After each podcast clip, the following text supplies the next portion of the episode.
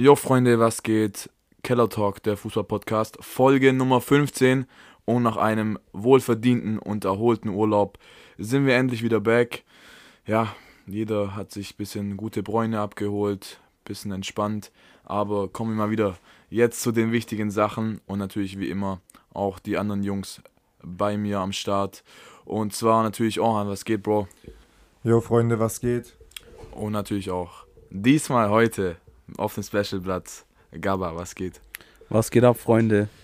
Ja, ist natürlich, wie gesagt, wir kommen jetzt mal wieder back nach all dem Urlaub, nach all dem ja, Faulenzen, kommen jetzt mal wieder jetzt wirklich zu den wichtigen Dingen. Es ist wieder so viel passiert. Ich weiß schon gar nicht, wo wir anfangen sollen. Ich würde auf jeden Fall sagen, wir müssen alle Top-Ligen abklappern. Es gibt überall Gesprächsstoff. Wirklich sehr, sehr krass, was da alles so passiert ist. Ähm, ja, was jetzt auch zum Beispiel, das fällt mir jetzt gerade auch ein, weil ich es vorher nochmal auf Instagram bei Fabrizio Romano gesehen habe. Fangen wir mal in der Serie A an, da gab es sogar auch einen Skandal von krassen Spielen bis hin auch zu anderen Skandalen und zwar Osimen. Was war denn da los? Und zwar hat ja Neapel auf dem eigenen TikTok-Account ein Video veröffentlicht, das bisschen, ja, verhöhnend rüberkam mit so einer Piepstimme von Osimen, wo er den Elfmeter verschossen hat und Osimen ist daraufhin ja völlig ausgerastet und hat ja auch, glaube ich, auch rechtliche, rechtliche Schritte jetzt eingeleitet und alles drum und dran. Also, Gabba, weißt du da auch jetzt ein bisschen mehr zu dem Drama, was da abging? Ja, das war ein bisschen komisch, weil das sollte ja so ein Witz sein vom Social Media Kanal irgendwie, also vom TikTok offiziellen Napoli Kanal, aber irgendwie weiß ich nicht, das war so ein bisschen ganz, ganz, ganz merkwürdig. Also das war eher so verhöhnend. Ja. Und ähm, ja, ich, sowas habe ich auch irgendwie noch nie erlebt, dass man das mit seinen eigenen Spielern so macht. Klar, der hat den Elfmeter verschossen, eindeutig, kennt man von Osimen nicht, aber trotzdem muss man da jetzt den nicht irgendwie so lächerlich stellen. Also das fand ich ein bisschen ein dummer Move von der Marketingabteilung, war wahrscheinlich auch nicht äh, gewollt vielleicht, aber irgendwie trotzdem haben die es dumm gemacht. Und ich weiß nicht, wie man das freigeben kann, konnte und so, keine Ahnung. Kannst du es aber verstehen, warum ähm, Osimhen da so drauf reagiert hat? Vor allem, der hat ja auch die ganzen Bilder auf Insta und so weiter mit Napoli rausgenommen, alles Mögliche. Ja, äh, schwierige Situation. Also ich verstehe, dass er auf jeden Fall rechtlich da dagegen vorgeht und so. Aber dass er halt direkt alle Bilder rausnimmt und so und einen auf so macht, ja, ich bin jetzt ein kleines Kind, trotzig gegenüber ganz Napoli, das verstehe ich nicht, weil die Fans lieben den ja trotzdem. Die werden den auch nicht vergessen, dass er den Scudetto so mäßig äh, mitgeholt hat oder ein großer Bestandteil davon war. Und äh, ja, ich verstehe seine Reaktion schon, dass er da rechtliche Schritte einleitet, wie gesagt, aber so dieses ganze irgendwie alle Bilder rausnehmen und so fand ich schon ein bisschen übertrieben.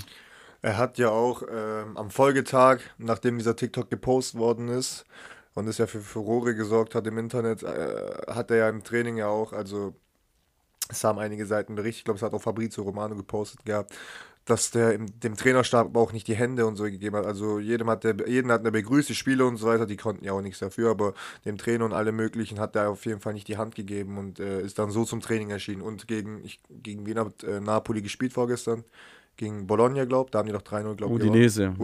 4-1, gell. Da hat ja. Osimhen ja auch getroffen. Er hat er auch getroffen. Da hat er auch nicht krass gejubelt. Hat er auch nicht krass gejubelt. Dem war dann nicht so jubeln zum Aber du hast gesehen, die anderen Teammates, wie gesagt, so die anderen Mitspieler sind alle zu ihm hin, ja, ja. Sind, sind, richtig, äh, haben sich richtig gefreut und so. Also das auf jeden Fall zu ihm halten, weil ich kann das, wie gesagt, gar nicht verstehen.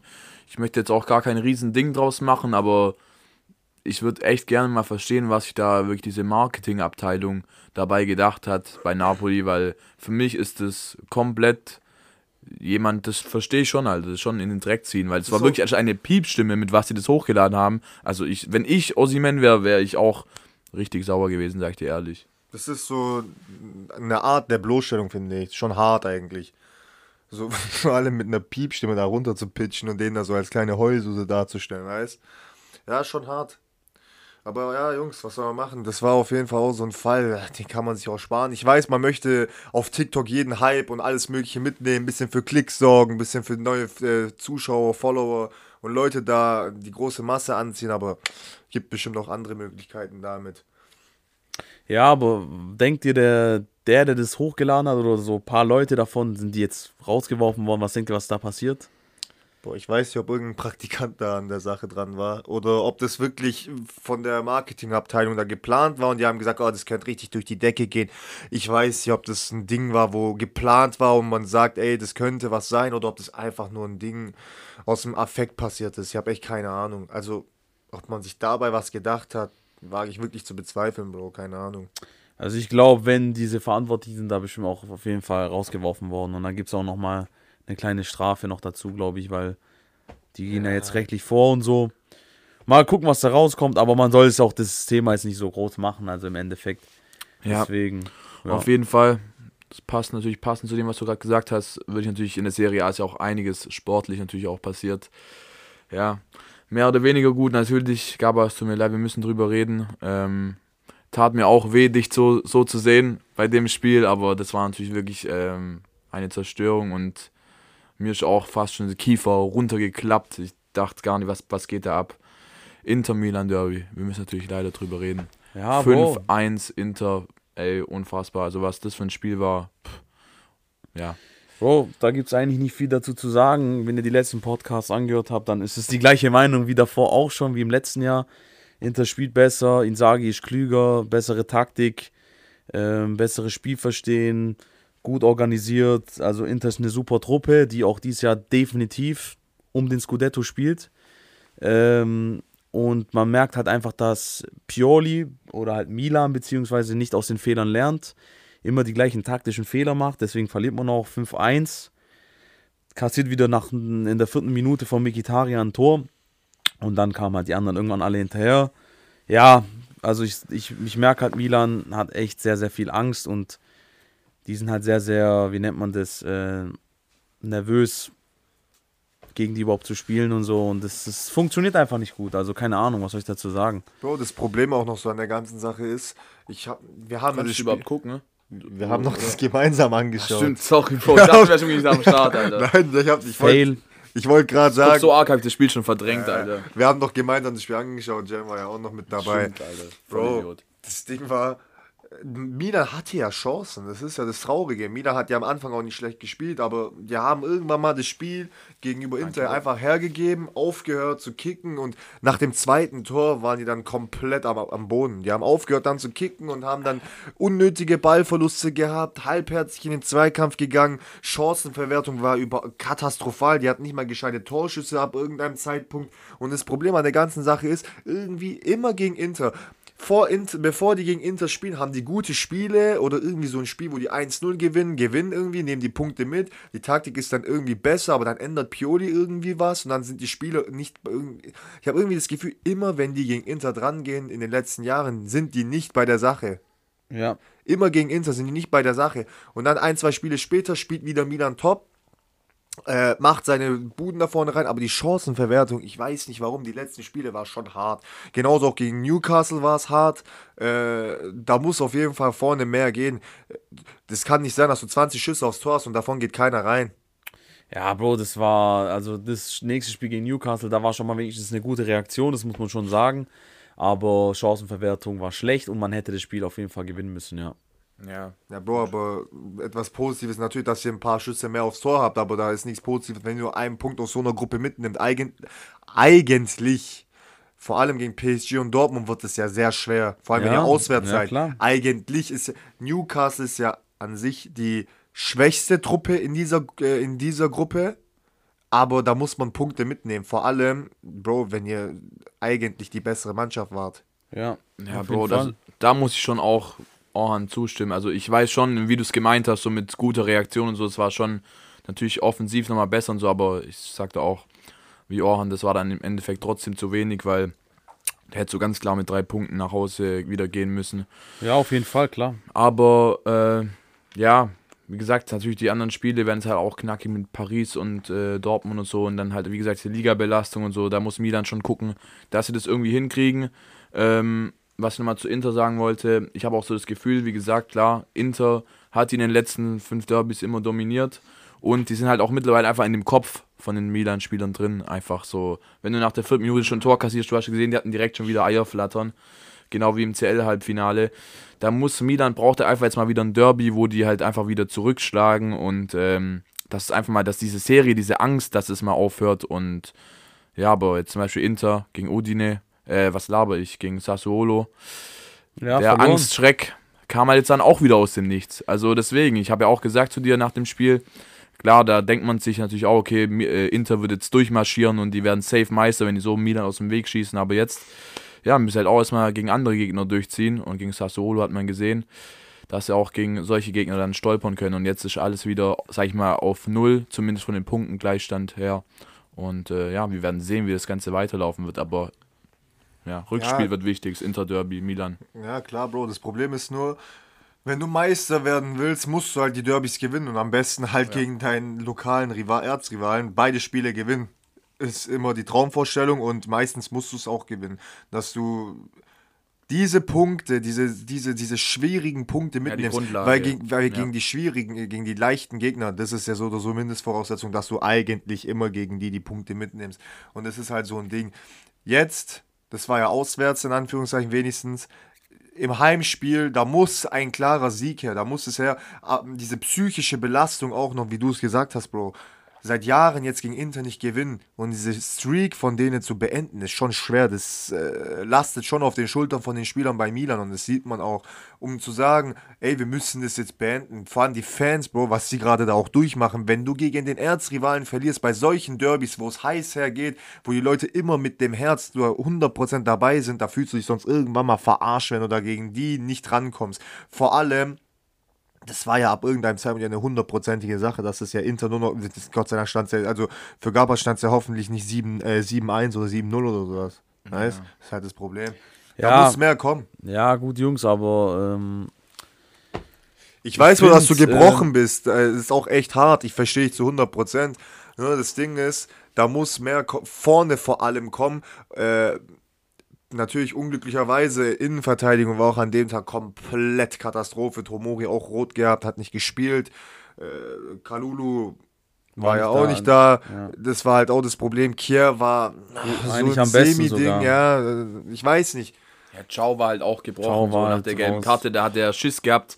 Tyram, sein, Tyram, das, das, was war es? 2-1? Ne, 2-0 war das ja, gell? Da hat man auch gesehen, Ciao hatte gar keine, gar keine, hat sich gar nicht mehr getraut, gescheit hinzugehen. Er hat Tyram einfach vorbeilaufen lassen und der knallt den da oben rein. Gut, guck mal, Jungs, was ich sagen will, ist äh, trotzdem danach, also ähm, wie viele Spiele sind es jetzt in der Serie 6, glaube ich? Fünf von sechs gewonnen. Ja. Ähm, 15 Punkte. Inter hat 15 Punkte, es geht weiter. Also Milan und Inter sind jetzt auf, teilen sich gerade Platz 1 sozusagen. Inter natürlich erster wegen besserem Torverhältnis und direkten Duell gewonnen.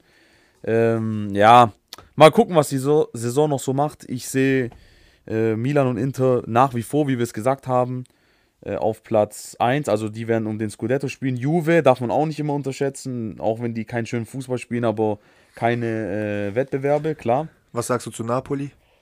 Napoli darf man immer noch nicht unterschätzen und äh, vielleicht fangen die sich jetzt wieder, aber die haben echt einen nicht so guten Start hingelegt. Ich finde auch der Trainer ist scheiße von denen. Dieser Garcia, finde ich, ist überhaupt nicht der richtige Mann für Napoli. Ansonsten, die Römer sind schlecht irgendwie dieses Jahr. Bro, und abgeht, ähm, ja. ja, Lecce ist gerade ganz gut eigentlich. Wäre cool, wenn die da oben bleiben, aber werden die nicht. Ja, Milan, Inter, Juve, die drei großen. Was sagst du zu Frosinone? Die haben wieder einen Punkt gestern gegen Florenz Ja, nicht schlecht. Bro, Aufsteiger und die holen Punkte. Ja. Ich finde, irgendwie seit den letzten paar Jahren, zwei, drei Jahre, irgendwie die Aufsteiger, so Salernitana, jetzt Frosin, Frosinone, Monza, Lecce, ja. Monza, Bruder, die, die spielen guten Fußball. Die halten sich in der Serie auch, die, ja. Die, die, steigen auch nicht an. Man denkt ja bei denen eigentlich, die sollten um den Abstieg spielen, aber die ja. machen das klar, Bro. Die, die bleiben da auf dem Zehnerplatz oder 12 oder 13, 14.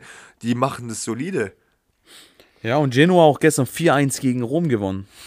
Das, Geisteskrank, auch gestern, Aufsteiger. Ich habe das gestern gesehen, ich dachte mir, was geht da ab? Junior Messias. Ja, ich habe auch gesehen, Messias hat das 4-1 geschossen.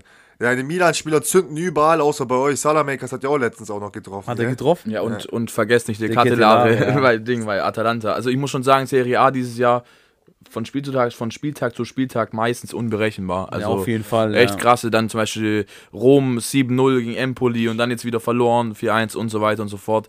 Also ich sag auch, Inter und Milan bisher da oben auf jeden Fall, die kämpfen um den Titel und von Napoli und Juve müsste jetzt halt mal wieder mehr kommen und die müssen halt einfach wieder konstanter sein. Die haben natürlich auch vom Kader natürlich ganz klar auch das Potenzial, mit um die Meisterschaft zu spielen, aber die sind halt gerade auch einfach, wie gesagt, nicht konstant genug, lassen viel zu oft Punkte liegen gegen kleinere Gegner und das darf in dem Fall nicht passieren.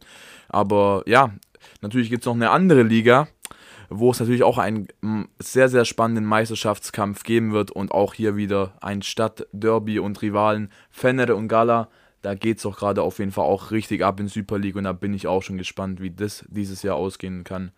Und ob da vielleicht Fenner dann dieses Jahr dann vielleicht echt mal eine Chance hat, endlich wieder Meister zu werden. Das wird sehr, sehr spannend. Was sagst du, Orhan? Ja, ich finde, also wir haben jetzt den besten Ligastart in, seit den letzten 14 Jahren. Sechs von sechs gewonnen. Man muss aber auch fairerweise sagen, dass wir die ersten zehn Wochen echt einen leichten Spielplan haben. Wir haben kein einziges Derby oder sonst was. Wir haben eigentlich gegen die untere Tabellenhälfte die Spiele. Und sorry, meiner Meinung nach, da musst du diese Spiele gewinnen, wenn du Meister werden willst. Musst du. Ab der zehnten Spielwoche fangen dann die Derbys an, hintereinander. Vier, fünf Wochen, drei Derbys. Und dann im Dezember zweimal gegen Gala in einer Woche. Das wird auch nochmal hart. Wir spielen Ende Dezember um den Supercup. Äh, man muss aber auch sagen, 13 Spiele ungeschlagen. Zwar, äh, zwar sind die äh, Playoff-Spiele auch äh, von der Conference League mit ein, aber das kann man schon sehen lassen. Also, das ist echt gut. Ich freue mich da, ich freue mich deswegen. Äh, und die Mentalität und der Wille in der Mannschaft. Ja, ihr wisst es ja, Jungs, wenn, wenn eure Mannschaft da manchmal spielt auf dem Platz und nicht mal der Wille da ist und ihr merkt, die gehen da nicht in die Zweikämpfe und die gehen da komplett gar nicht in den Ball und sind so halbherzig auf dem Platz, da wirst du manchmal wahnsinnig, wenn du da zuschaust. Und dieses Jahr sehe ich da komplett irgendwie so einen Willen. Jayco, Tadic und alle möglichen, das sind solche Führungsspiele, die bringen da wirklich sehr, sehr viel Input in die Mannschaft damit rein und die machen das echt top. Und Gala macht es auch stark, Bro. Die, die, die haben eine Top-Mannschaft aufgestellt und ich denke, also Besiktas hat jetzt 4-2 auf die Fresse kassiert. Die haben, ja. die haben echt hart aufs Maul kassiert, letztes Spiel. Und Fener hat gestern 4-0 gegen Başakşehir gewonnen, klasse gespielt, super, top. Äh, Gala hat auch gepunktet mit dem 1-0. Äh, peinlicher Elfmeter gewesen, den die Messi und Suarez ja. Elfmeter, den die versucht ja, haben hab nachzumachen. Ich, ich habe mich aber gefragt, was, äh, was das sollte. Aber Icardi 13 Spiele hintereinander getroffen. Der Typ ist auch leider eine Maschine dort, gell? Ja. Der trifft ja. jedes Spiel. Der trifft jedes Spiel und ich habe echt keinen Bock von dem nochmal ein Tor zu sehen, gell, gegen uns.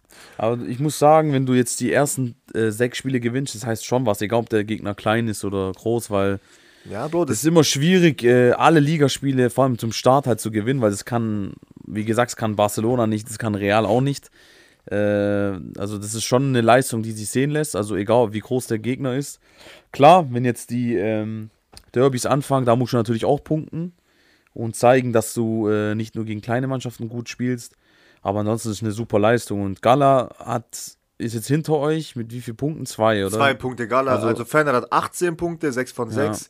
Gala hat 16 Punkte. Also Tor, eins unentschieden gespielt. Ja. ja also Tor, Torstatistik, ich glaube, wir haben 13 geschossen, Gala hat auch 13 geschossen und beide nur drei kassiert. Also ja. wir haben beide, glaube ich, die gleiche Tordifferenz. Ja, ja. stark. Sehr, sehr ja, Gala hat einmal unentschieden gespielt und da haben die dann gepatzt. Aber Bro, ich sag's dir, das wird, das wird. Ich habe aber Angst, dass Ferner irgendwann wieder schleifen lässt.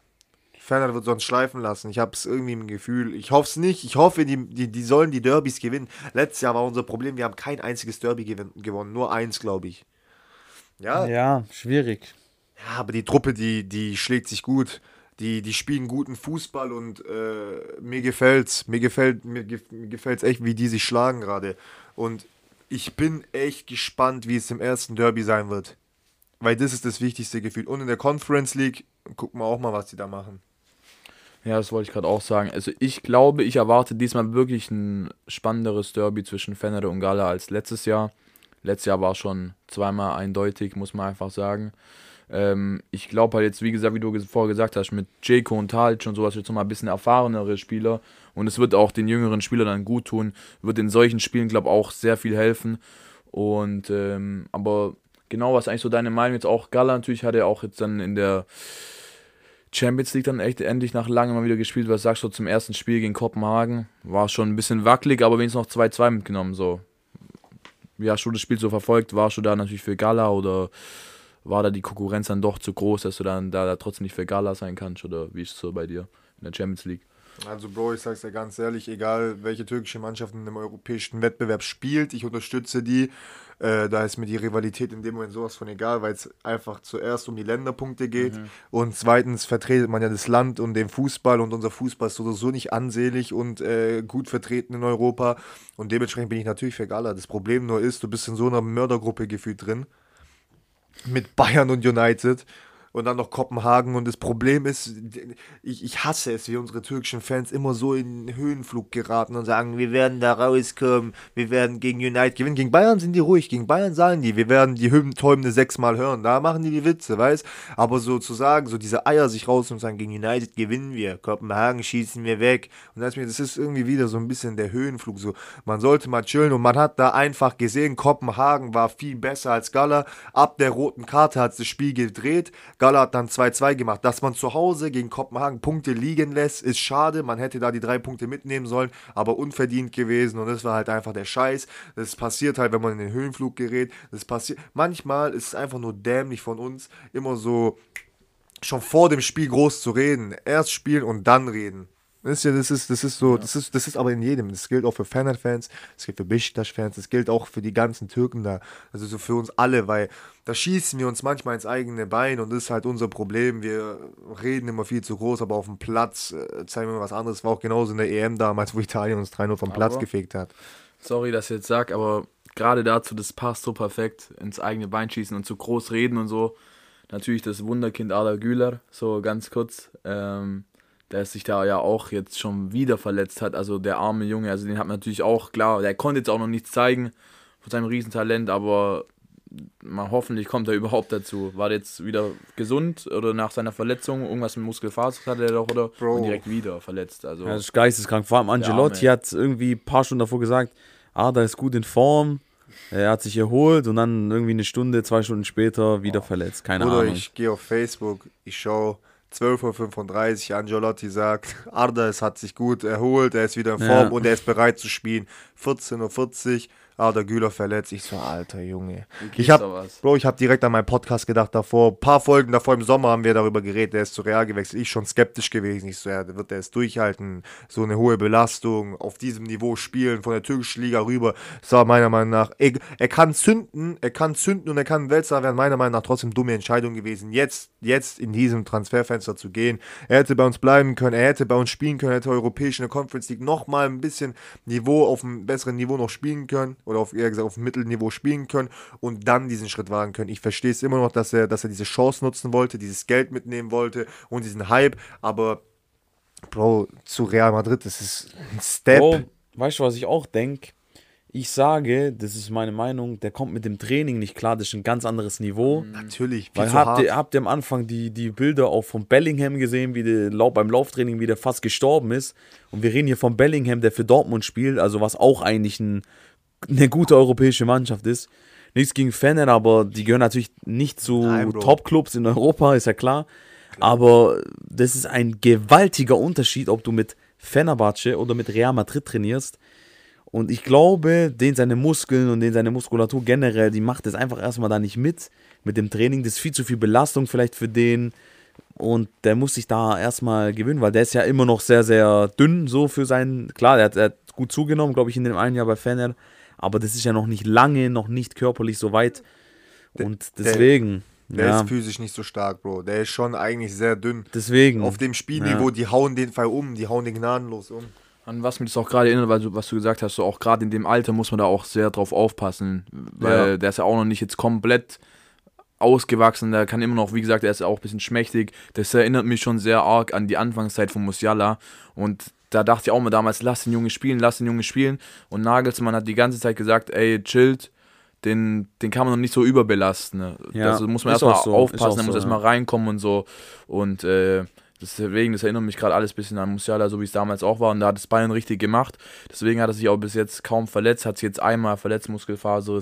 Also schon in dem Alter muss man wirklich ja, aufpassen. Die müssen erstmal sich dran gewöhnen und klar, von, da müssen wir gar nicht drüber reden. Real wäre nicht da, wo sie sind, wenn sie jetzt nicht ein krass intensives Training hätten. Auf jeden Fall. Bei Bayern ja. stirbst du auch, so das hat die Licht ja auch gesagt, ja. wo der von Juve zu Bayern kam, der war am Arsch die ersten Wochen lang und ähm, deswegen, ja, ich hoffe, der Junge kann auf jeden Fall noch zeigen, was er drauf hat. Ähm, wir werden sehen. Klar, es ist natürlich jetzt kein guter kein Anfang. guter Start. Ja. Aber ich würde sagen, gucken wir noch weiter in Europa. Wer einen guten Start auf jeden Fall hatte, war Bayer Leverkusen. Was habe ich euch gesagt, Bundesliga. Jungs? Was habe ich euch ja. gesagt? in der allerersten Folge, wo wir die Prognosen hatten. Ja. Ich hatte irgendwie im Gefühl, Leverkusen, und die sind für mich auch wirklich neben Bayern ganz klar auf jeden Fall mit Meisterkandidaten, so wie die gerade Fußball spielen. Also Xabi Alonso, aus dem können Fall wirklich noch ein sehr großer Sehr Trainer Trainer. werden. Ja, hat der Mourinho auch gesagt damals Ja. schon. Er hat gesagt, Xabi Alonso hat jetzt mit den besten Trainern trainiert.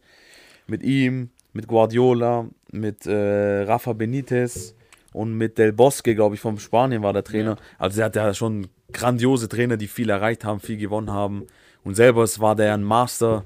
Allein bei Real Madrid, bei Bayern, er war so ein super Spieler. Bei Liverpool auch die Champions League da auch mit denen geholt und so gegen Milan. Äh, 2005, glaube ich, ja. Und ähm, ja, Bro, Xabi Alonso ist ein unglaublicher Trainer, also er wird ein unglaublicher Trainer, glaube ich. Und ähm, ich denke, der wird, der wird auf jeden Fall seinen Weg gehen. Aber ich sehe auch bei Leverkusen gerade im Moment natürlich auch beim Titelfavorit, ist, also die spielen da auf jeden Fall mit.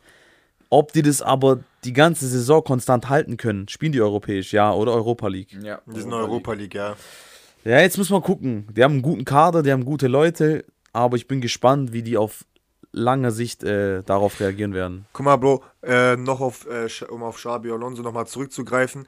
Habt ihr das mitbekommen, dass angeblich, also Angelotti soll ja ab nächster Saison nicht mehr da sein, Real will den ja entlassen und angeblich wurden Gespräche mit Alonso geführt, dass er ab nächster Saison äh, Real leiten soll oder diese Trainerstelle Ja, ja. übernehmen soll.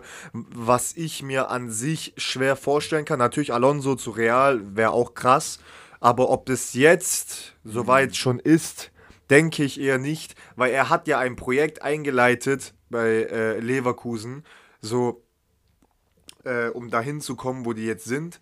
Und Vertrag verlängert auch. Vertrag verlängert, zweitens und drittens, aber Bruder, das heißt ja haben, heute nichts mehr. ja, aber sagen. trotzdem, die haben eine Truppe aufgebaut. Alonso will ja mit denen was Ja, erreichen.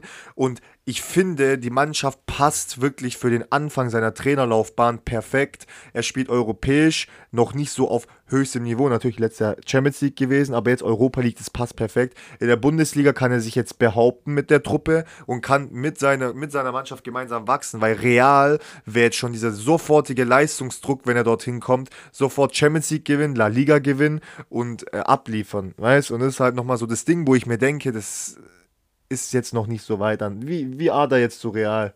Kann man so oder so sehen. Ja, Bro, ich, ich verstehe, was du meinst und ich Ja. glaube auch nicht, dass er gehen wird, aber Xavi ist ja auch bei Barcelona Trainer und macht es ganz gut eigentlich.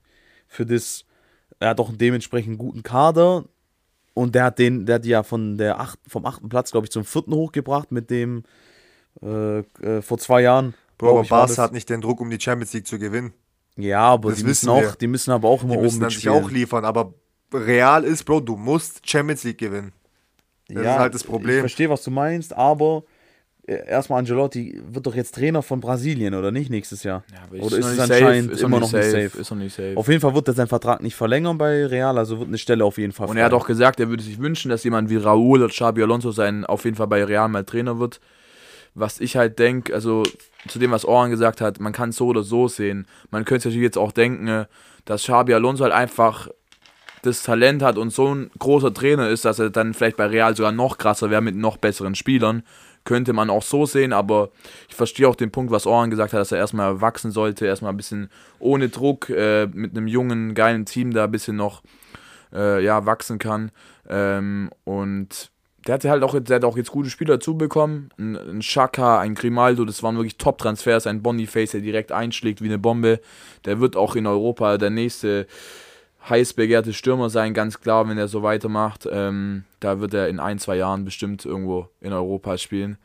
Ähm, wer weiß, ne, ob der da an seinen, an seinen Kollege aus der Nationalmannschaft rankommen kann, an Ossiman. Ähm, aber auf jeden Fall, ich, äh, man sieht schon die Spielphilosophie von Xabi Alonso und das setzt Leverkusen mit Spielern wie Wirtz und äh, jungen Spielern einfach geile Spieler einfach auch gut um. Frimpong über Außen und so. Also schon geiler Fußball, muss ich einfach sagen, auch als Bayern-Fan. Die spielen geilen Fußball, richtig schön anzusehen. Bro, vor allem, wie die gegen euch gespielt haben. Du hast da auch geschwitzt. Die haben Druck gemacht. Die haben keinen ängstlichen Fußball gegen euch gespielt. Die haben Pressing sofort gespielt. Die haben euch die Räume weggenommen. Die haben Torschüsse gehabt. Die haben gegen den Ball gespielt. Es war kein ängstliches Leverkusen, gegen das ihr gespielt habt. 100%. Bro, und so eine Mannschaft, wenn die so spielen, ich sag's dir voll ehrlich, da sehe ich, ich sehe die vor Dortmund.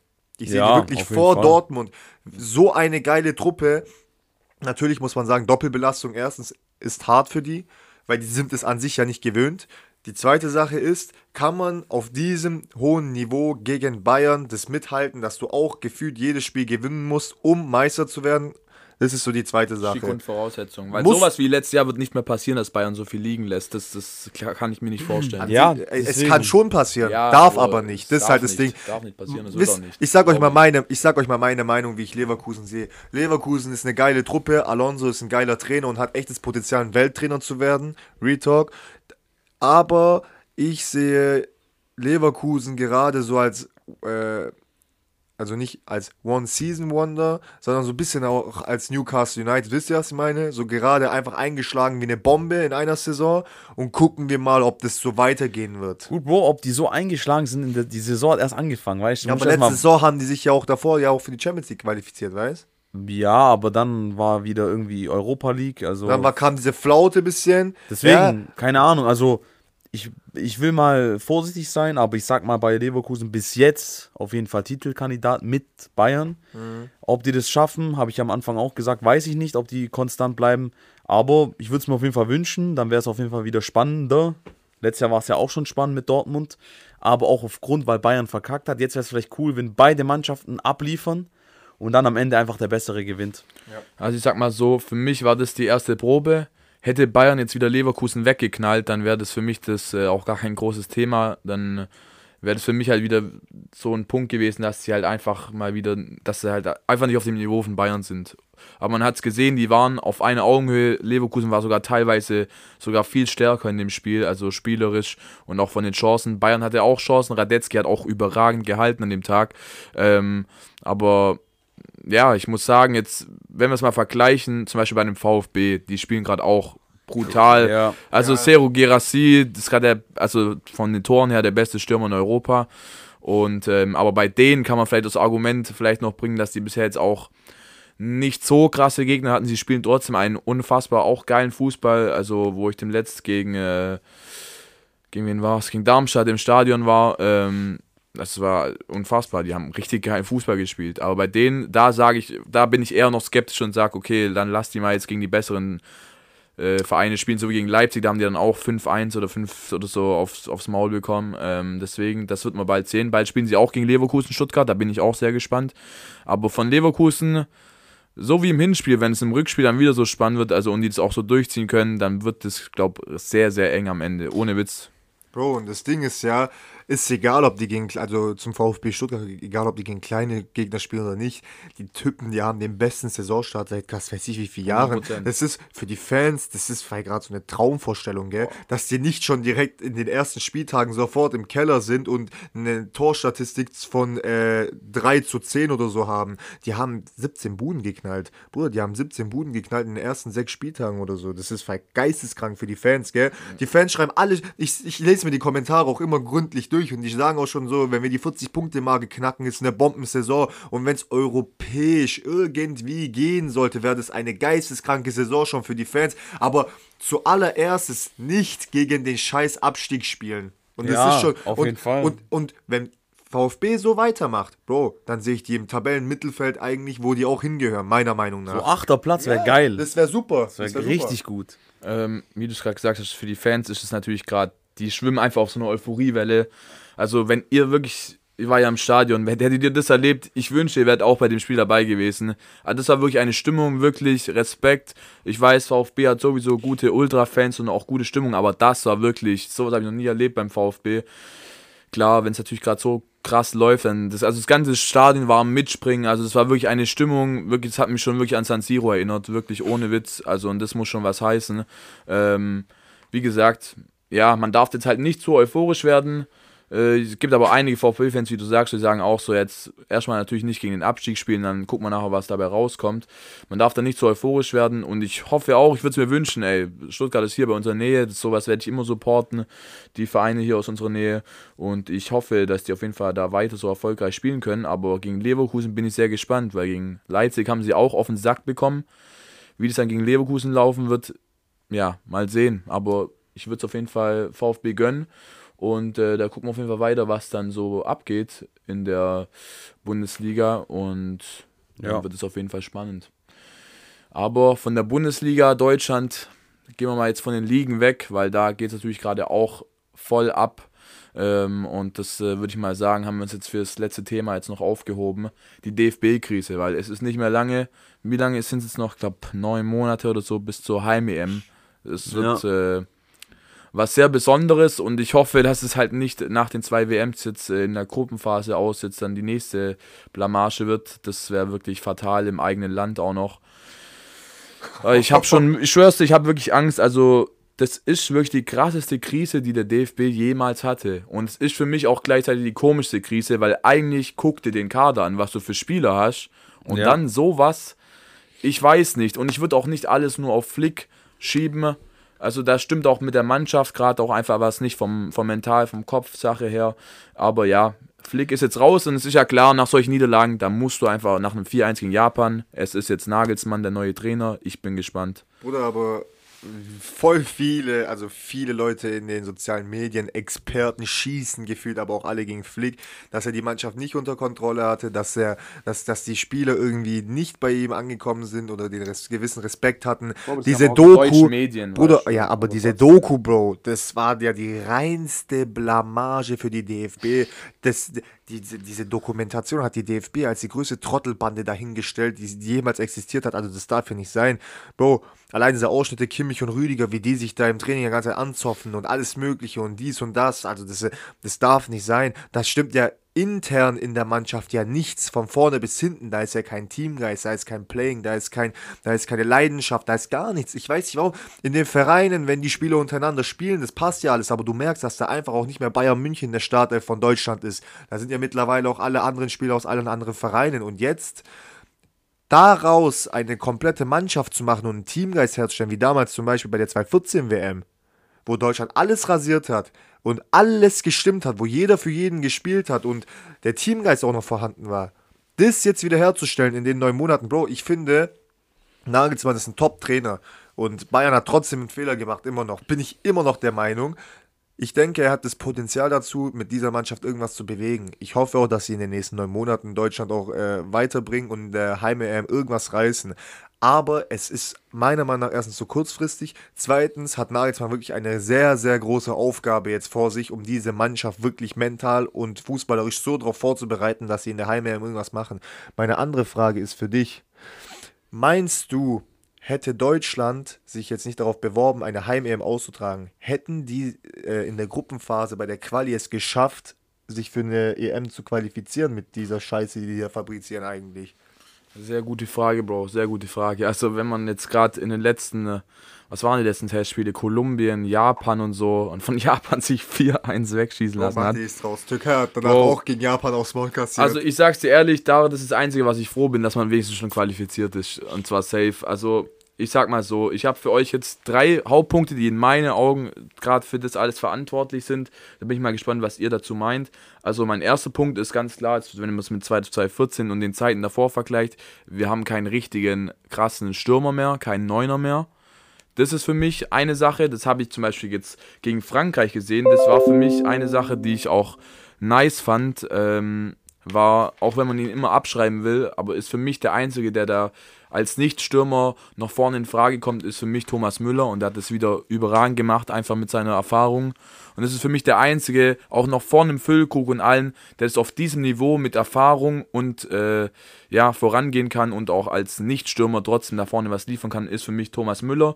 Würde ich mir auch wünschen, dass der auch äh, in Zukunft der da weiter vorne spielt. Ähm, das wäre für mich ganz wichtig. Dann auf der anderen Seite ist es für mich natürlich die mentale Sache. Nach den ganzen Spielen, wo du halt noch mehr verloren hast, hast du diesen medialen Druck. Du hast den Druck der Fans, die du irgendwie zurückgewinnen musst, die einfach auch gar keinen Bock mehr haben und nur noch gegen DFB schießen. Kann ich schon verstehen, den Frust, auf jeden Fall. Aber das ist natürlich auch in den Köpfen der Spieler drin und so. Jedes Mal, wenn die ja dieses Trikot dann tragen, ähm, ist einfach dieser Druck da. Und das ist in denen ihren Köpfen ganz klar auch drin. Und ich glaube, deswegen kann es auch dazu dann kommen, dass selbst solche Weltklasse-Spieler eigentlich dann trotzdem auch immer wieder gerade verkacken können. Und der andere, andere, dritte, letzte Punkt ist für mich ganz klar, es fehlt der Leader. So wie damals ein Schweinsteiger, an davor war es ein Ballack und äh, ein Philipp Lahm. Und diese Leader, die fehlen einfach. Und, und Kimmich, der ist für mich immer noch kein Leader wie gesagt, wie du gesagt hast, war richtig lächerlich gegen Rüdiger. So, das ist für mich einfach immer noch kein Leader und der fehlt einfach. Einer, der alle mit sich zieht und auch sagt, wo es lang geht. Ja, und das sind so für mich die drei Punkte. Was sagt ihr dazu? Also ich sag mal, ich gebe dir auf jeden Fall bei allen eigentlich recht, bei allen Punkten. Ich finde aber auch, die, es liegt auch an den Spieler selber, weil du sagst ja Weltklasse-Spieler, aber das Trikot, was sie anhaben, ist, nicht, ist für die einfach nur ein Trikot und nicht das, was ihre zweite Haut sein sollte. Richtig, richtig. Und das ist das Problem. Wenn du für die Nationalmannschaft spielst, musst du bluten auf dem Feld und alles andere ist scheißegal. Das muss deine zweite Haut sein, das muss deine Ehre sein, das muss dein Stolz sein. Du musst stolz sein, dass du hier für Deutschland spielen darfst überhaupt. Erstmal, weil, äh, wie gesagt, ist ja da ein Konkurrenzkampf auch untereinander. Nur die Besten spielen für die Nationalmannschaft, so sollte es eigentlich sein. Und fertig. Und die Spieler sind für mich nicht so eingestellt, als ob die, die haben nicht so richtig Bock drauf. Man sieht es irgendwie auf dem Feld und äh, hier mal kassieren drei Millionen schön von FIFA, dass sie überhaupt da trainieren dürfen. Die kriegen Geld dafür, dass sie für die Nationalmannschaft spielen. Allein schon das, keine Ahnung, also es war schon immer so, ich weiß, aber ich finde das zum Beispiel. Eigentlich sollst du umsonst für die Nationalmannschaft spielen, wenn du so ein stolzer Fußballer bist. Aber ich sag dir, Ja, gut, die ja Hälfte würde, anderes Problem. ich sag dir, die Hälfte würde, das ist nochmal ein anderes Problem, aber eigentlich solltest du umsonst für die Nationalmannschaft spielen. Die Clubs sind scheißegal. Die Nationalmannschaft, das ist nämlich deine Herkunft, da solltest du eigentlich umsonst spielen. Ich sag dir, die Hälfte würde das nicht machen. Von, Im deutschen Kader, meiner Meinung nach. Ja, aber Bro, weil, das aber, weil die aber alle nicht selber aus Deutschland gefühlt, also das sind ja Ausländervereine an sich. Weißt du, was Ja, ich meine? Die- Aber die sind ja, also die haben sich dafür entschieden, für Deutschland zu spielen. Klar. das ist wieder ein bisschen übertrieben. Sorry, dass ich da jetzt äh, kurz was sage. Nö, für mich ist es so. Ich bin Also davon das, wird- das finde ich jetzt ein bisschen übertrieben, dass du sagst, so, ja, die Hälfte der würden, die Hälfte würde dann ohne Geld dann nicht mehr, mehr dafür spielen. Also das ist denen schon auch wichtig und auch Ja, ja mittlerweile, mittlerweile, das war damals zum Beispiel nicht so, selbst wo es krass lief, ein Özil und alle, die haben alle nicht mitgesungen bei der Nationalmannschaft. Ja, da waren andere Probleme bei, bei Richtig, bei aber, aber das ist zum Beispiel jetzt, alle singen mit. Also Ja, darum ist geht's denen schon wichtig, auch dass jetzt die Fans wieder zurückgewinnen, aber es ist auf jeden Fall, man sieht trotzdem nicht, dass sie auf dem Platz gefühlt für dieses Trikot und alles sterben würden. Das stimmt 100%. Also da gab es auch schon andere Zeiten einfach. Und dann begeisterst du die, die Fans und das Land ja automatisch, wenn du wirklich alles, alles gibst. Ja. Aber, ja, Ja, schwierig. Bro, und wenn du das nicht hast, da läuft ja sehr vieles falsch. Du musst dankbar dafür sein, du musst dir anbetteln eigentlich, dass du für dieses Land Ja. spielen darfst. Du musst sowas von froh sein, dass du sagst, okay, guck mal, aus so einer Auswahl, oder auch wenn keine Auswahl wäre, du musst froh sein, dass du für dieses Trikot spielen darfst, dass du in dieses Trikot schwitzen darfst, weil, ey, du repräsentierst dein Land gegenüber der ganzen Welt und da Ja. kannst du dich doch nicht so blamieren. In jedem Spiel, Bro, ich gebe dir da 100% recht, aber die gehen da aufs Feld, die haben so eine Null-Bock-Mentalität, so halbherzig mit den Grätschen. Ah, wir sind doch Ball- alle die Superstars Ba hier Ballverluste, Bro, die denken sich einfach, ich habe doch eh meinen Stamm. Das ist wie Kreisliga, Bro. Ich habe eh meinen Stammplatz. Mhm. Was juckt es denn mich? So spielt, also so kommt es rüber, dieses halbherzige Spielen. Und das fehlen, das fehlen aber sehr, sehr vielen Mannschaften. Und wenn das nicht vorhanden ist, kann, ist es, Bro, das ist der Grundstein dafür, dass du einen guten Fußball an sich spielst mit deiner Truppe. Jeder muss für jeden bluten. Jeder, wenn du den Ball verlierst, wie wir es doch immer reden, muss, muss der andere Partner da hinterherrennen und den Ball komplett zurückholen und für ihn 100% geben. Aber das ist da gerade nicht vorhanden. Überhaupt nicht.